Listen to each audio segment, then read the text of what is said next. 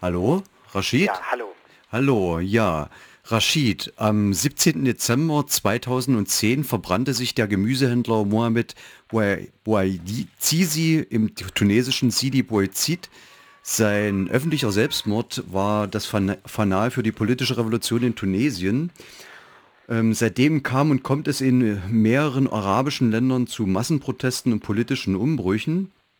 Nicht ja. zuletzt zu dem Bürgerkrieg in Libyen geht es um die Benennung der Ursachen für diese Umbrüche in der arabischen Welt. So werden zumeist vor allem die Defizite im, bei den demokratischen Rechten, persönlichen Freiheiten und gerade bei der Frage der Menschenrechte ins Feld geführt. Siehst du ökonomische und soziale Strukturen, die vielen arabischen Ländern gleich sind Strukturen, die wesentliche langfristige Ursachen für die jetzigen Aufstände und Bürgerkriege in der arabischen Welt sind. Äh, in der Tat, äh, äh, in der Tat sind die demokratische und Menschenrechtsforderungen ein Teil der Forderungen, die die jungen Leute auf der Straße bringen, jetzt in weiten Teilen der arabischen Welt.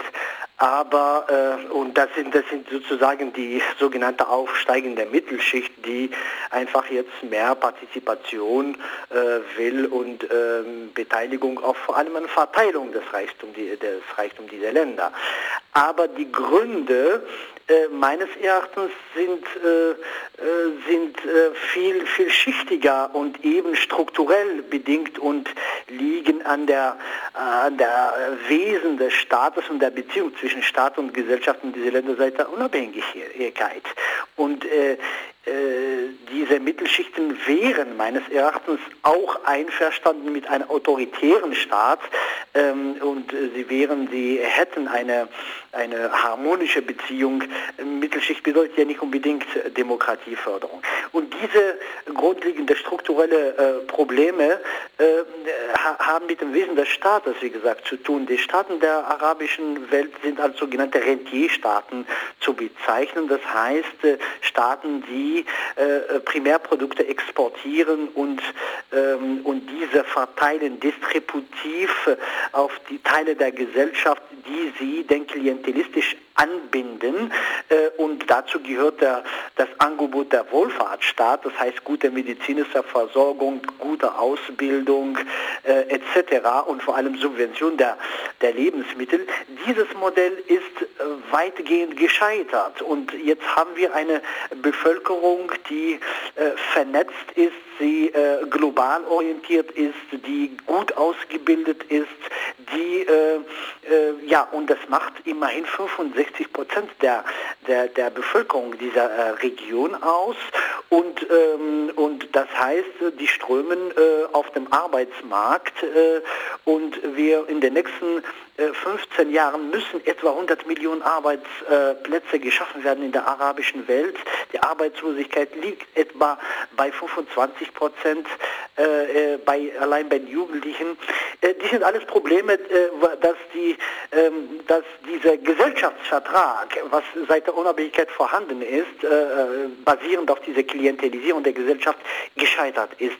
Und das ist meines Erachtens ein, ein sehr wichtiger Grund, warum jetzt diese jungen Menschen nach Partizipation, nach äh, Beteiligung äh, äh, sehen sozusagen und vor allem nach Arbeitsplätzen.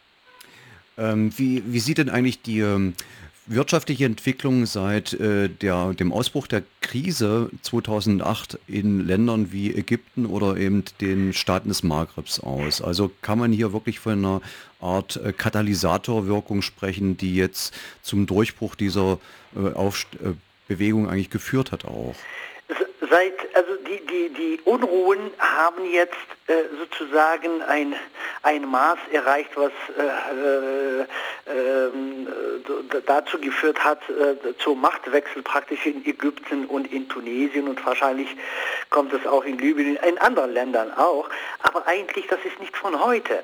Ägypten, allein Ägypten, hat zwischen 2004 und 2009 äh, und 2010 3000 Streiks, Demonstrationen etc., also Formen von kollektiver Proteste sozusagen erlebt. 3000 in diese ein paar Jahre. Und es hat damit zu tun auch, dass diese Länder, äh, vor allem äh, so ein Land wie Ägypten, die Armuts äh, in, in, der, in der Bevölkerung liegt etwa bei 40 Prozent. Sprich, etwa 40 Millionen, äh, etwa 30 Millionen, 35 Millionen Ägypter äh, leben unter Armutsminimum. Äh, diese Länder haben ein grundsätzliches strukturelles wirtschaftliches Problem, nämlich die Nahrungsmittelabhängigkeit vom Ausland. Also die Länder importieren etwa 50 Prozent ihrer Nahrungsmittel ähm, und das wird steigen auf etwa 65 Prozent in den nächsten 10, 15 Jahren. Und das ist so ein Land wie Ägypten, ist stark betroffen, weil Ägypten gehört nicht zu den reichsten Ölstaaten der arabischen Welt. Äh, und ähm, äh, das heißt, äh, ja, es gab unterschiedliche Formen der Proteste und jetzt, das ist sozusagen, der Maß ist voll sozusagen, sodass es ähm, der, der Kopf des äh, Präsidenten Mubarak gekostet hat. Ähm, äh, allerdings äh, das Nahrungsproblem und das Wasserproblem, was die, die Länder haben und das sich verschärft in den nächsten Jahren, wird bleiben. Und da ist die internationale Gemeinschaft gefragt. Langfristig wird auch hier Demokratiehilfe im Sinne von Lehren aus Europa nicht unbedingt hilfreich sein, sondern grundsätzliche strukturelle Anbindung an, an, an, an die, an, an die Weltgemeinschaft, an Europa ist gefragt. Du selbst beschäftigst dich äh, unter anderem mit, mit, der Ausarbeitung alternativer Wirtschaftsstrategien für den südlichen Mittelmeerraum. Ich möchte jetzt mal wirklich im Bereich Nordafrikas bleiben, also von Ägypten bis zu den Maghreb-Staaten. Ähm, welche wesentlichen wirtschaftlichen Veränderungen müssten deiner Auffassung nach jetzt umgesetzt werden, um hier wirklich also die, das Versprechen, was man jetzt in diese Revolution hineinliest, wirklich wahrmachen zu können?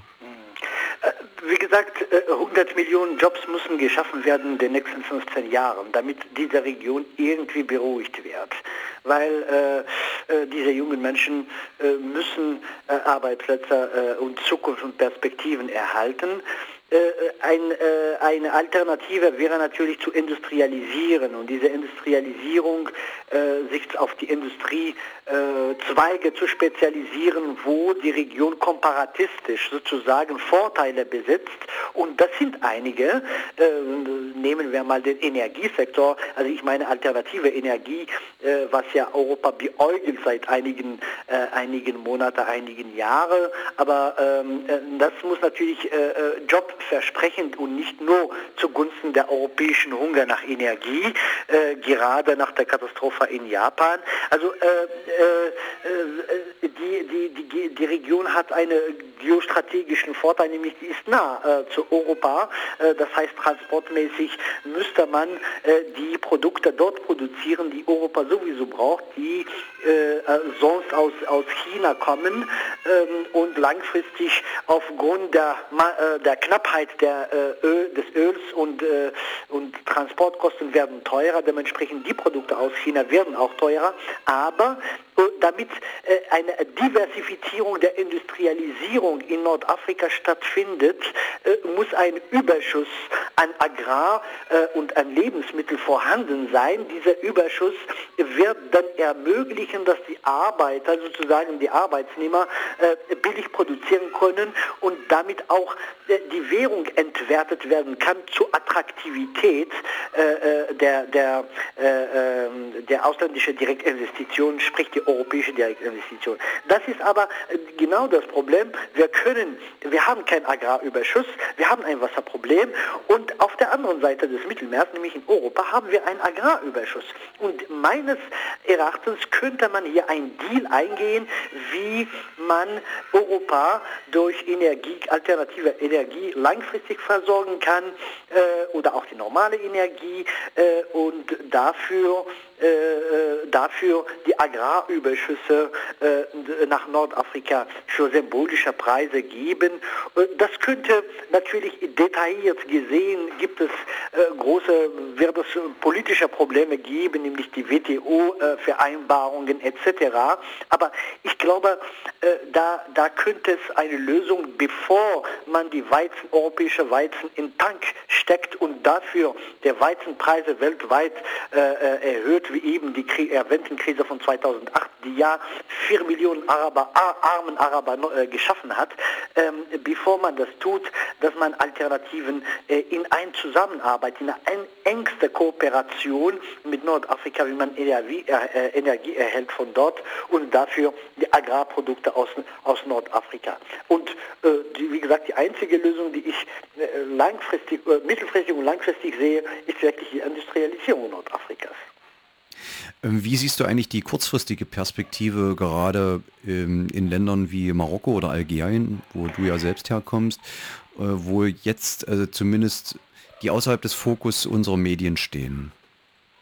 Äh, auch in Algerien, Marokko ist nicht wirklich ruhig. Äh, das ist unter der, der, unter der, der, der, Oberfläche sozusagen, bruselt es und gibt es Demonstrationen jeden Freitag in beiden Ländern. Natürlich, wir haben es mit zwei Ländern. Marokko hat ein, äh, ja, ist eng verzahnt mit äh, der Europäischen Union. Algerien, also das heißt, erhält einiges an, äh, an Hilfen aus äh, aus Europa und der marokkanische König hat schon seit einigen Jahren eine schrittweise Top-Down, äh, also von oben äh, ähm, äh, äh Reformen äh, und öffnet sich langsam etc. In Algerien haben wir einen anderen Fall, nämlich Algerien ist sozusagen durch den Bürgerkrieg gelähmt, das Algerien erlebt hat, das 200.000 Menschen das Leben gekostet hat und dann haben wir ein Reichtum an, an Öl, äh, womit der, der Präsident und der herrschende Klasse, unter anderem das, das Militär sozusagen, äh, Verteilungsstrategien entwickelt, damit äh, junge Menschen sozusagen weiterhin treu bleiben. Aber ich, äh, ich, ich, ich sehe es nicht als äh, langfristig stabil. Auch, auch da müssen Alternativen her. Äh, das hat man auch für, für Syrien gedacht, auch im Mittelmeer sozusagen. Und wir sehen ja, das wird immer äh, äh, katastrophaler, auch dort ist das Regime an, an Legitimität verloren. Äh, wir haben es mit jungen Menschen zu tun in der arabischen Welt, die nicht mehr äh, hellhörig für ideologische Diskurse, sie sind ideologiemüde, sie sind darauf äh, ähm, äh, gerichtet, jetzt ihre eigene individuelle Ziele, nämlich eigene äh, eigenes ähm, äh, Wohlstand zu, zu realisieren, weil sie auch, wie gesagt, weltweit connected sind äh, durch Internet, Satelliten und so weiter. Insofern reichen die Diskurse auch nicht mehr.